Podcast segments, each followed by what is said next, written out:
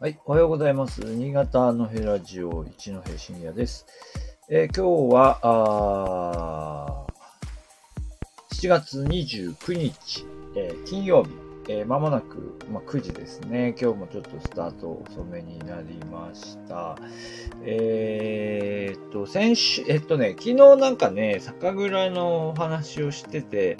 またなんかもうちょっとお酒の話をっていうリクエストをいただいたんですけど、まあ、ちょっとあんまり今日は用意ができていませんで、えー、まあ、ということで今日ちょっとニュースの話題でね、一つお話、テーマを設定しました。佐渡の話ですね。えっ、ー、と、新潟県内の、えー、昨日のニュースは、この佐渡金山の推薦書に不備があったという話題と、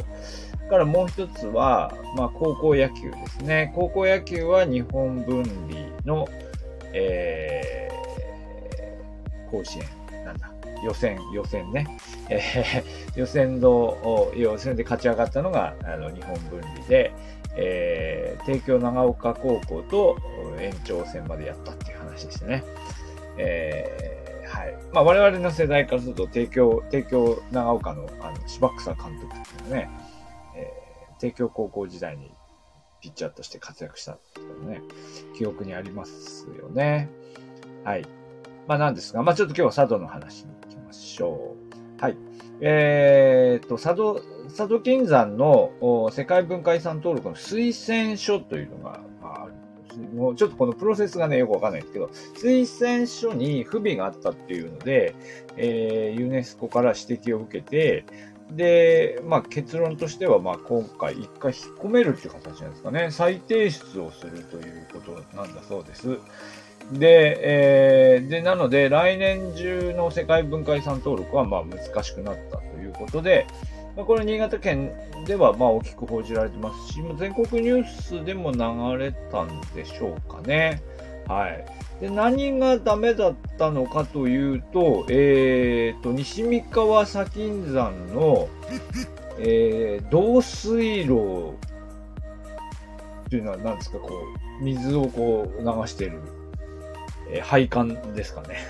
その、その、導水路の部分が一部分で途切れているんだけど、その途切れている部分が、途切れているって書いてないんですかね。途切れていると書いてあるけども、その途切れている箇所についての説明がない。途切れたと書いてないのか。で、わかんないですよ。よくわかんないんだけど、まあまあ、うやむやに書いてあるということで、えー、ユネストから指摘を受けたってことなんでしょうかね。えー、まあ、という指摘を受けて、で、結局、まあ、一回引っ込めて、もう一回書き直しますっていう話なんだそうですが、まあ、まあまあ、それはしょうがないですよね。まあ、それはしょうがないんですけど、えっ、ー、と、ただ、なんか放置してたんじゃないかみたいな不信感がね、えー、新潟の県内ではなんとなくあるんですよね。まあ、これはあの、えー、まあ、提出段階でも、ほら、あの、政府の側がちょっとあまり気乗りしてないというか、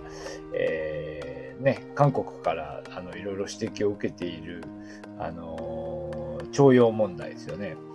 えー、徴用っていうか、あの、強制労働問題か。えー、まあ、そういう指摘を受けて、いや、まあ、それは、あの、今回の世界遺産登録とは関係ないんだとかっていうまあ、ちょっとしたこうやりとりがあって、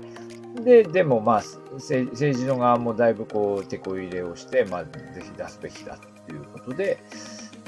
ここに至るわけですよね。まあ、というような経緯もああり、要するに文化庁としては、なんか、わざとこう、えー、なんか、棚上げにしたんじゃないのかという不信感がね、あるんじゃないかなと思います。えっ、ー、と、政府の側は、まあ、これ外交上の問題なので、えー、まあ、こういう結果になるまで、えー、地元には伝えてなかったんですっていう説明なんですが、まあだから途中その、何ですか、文部科学大臣から書簡が送られたり、えー、文科、文科省の事務次官がパリに行って、ユネスコの人と話し合いをして、誤解を解こうとしたりっていうことを、直前まで、今月直前までやってみたけど、まあ、結局、無理でしたというので、もう一回書類を作り直すことにしたという、そういう話のようですね。で、だから、あのーまあ、ちゃんとこう丁寧に、えー対応していますよっていう、そういう説明なんだと思いますが、えっ、と、まあでもその、結局、まあまあまあ今回はちょっとダメでしたって いうところまで、えー佐渡とか、あるいは新潟県とかには何も聞こえてきてなかったと。まあということで、まあ地元側はまたちょっとこうね、不信感が、えー渦巻いている。まあね、まあまあこういう、まあだから結局、結局政府側からまあその推薦書が出ていくということについてはいくらこう地元の人が頑張ってもどうしようもないところがあるので、まあまあ文科省さん頑張ってくださいっていうふうにしか言えないところだし、で、でまあそれがこういう状態では、えーまあ困ると。まあ、地元としては非常に大きな期待をしていたということなんだろうなと、えーいうことだと思いますね。うんはい。ということなんです。まあ、その、なんだろう、この、佐渡銀山の世界遺産、まあ多分世界遺産登録されると、えー、ね、それだけこう佐渡に対する、こう、関心がね、高まるんではないかということですよね。うん。まあでもこう、なんだろうね、海海外までこう含めて考えると、そんなにみんな世界遺産になったからといってみんな関心を持つのかっていうのはよくわかんないですけどね。どうなんでしょう？わかりません。あの、ね。あ、そうなんだって。まあまあ、でも確かに、まあでも世界遺産って書いてあると、まあ、そうか、世界遺産なんだと、ちょっと寄っていこうかっていう風な気持ちにはなる、なるか、なりますかね。うんはい。というところでしょうか。はい。まあまあ、これでまたもう一回来年提出を目指すということなんで、またもう一年先にの、先延ばしということだと思いますがね。まあ、なんとなくでも佐渡に対する関心は新潟県内でも高まってませんかね？ものすごく高まってるってこともないですけども、なんか、以前に比べればだいぶ高まってきているような感じもありますし、まあ私もなんか近々行きたいなと思ってるんですけど。はい。ということで今日は、えー佐渡の、佐渡金山世界遺産の、えー推薦書に不備があって、え